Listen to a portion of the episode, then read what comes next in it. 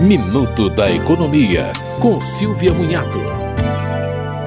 Os trabalhadores devem receber a primeira parcela do 13º salário até o dia 30 de novembro e a segunda até o dia 20 de dezembro. Quem trabalhou menos de um ano tem direito ao benefício proporcional. Cada mês com pelo menos 15 dias trabalhados é contado como mês cheio. O valor deve ser igual ao último salário recebido, mesmo que o aumento salarial tenha sido recente. Adicional noturno, horas extras, comissões e insalubridade também integram o 13º salário. Sobre o valor incidem imposto de renda, INSS e FGTS.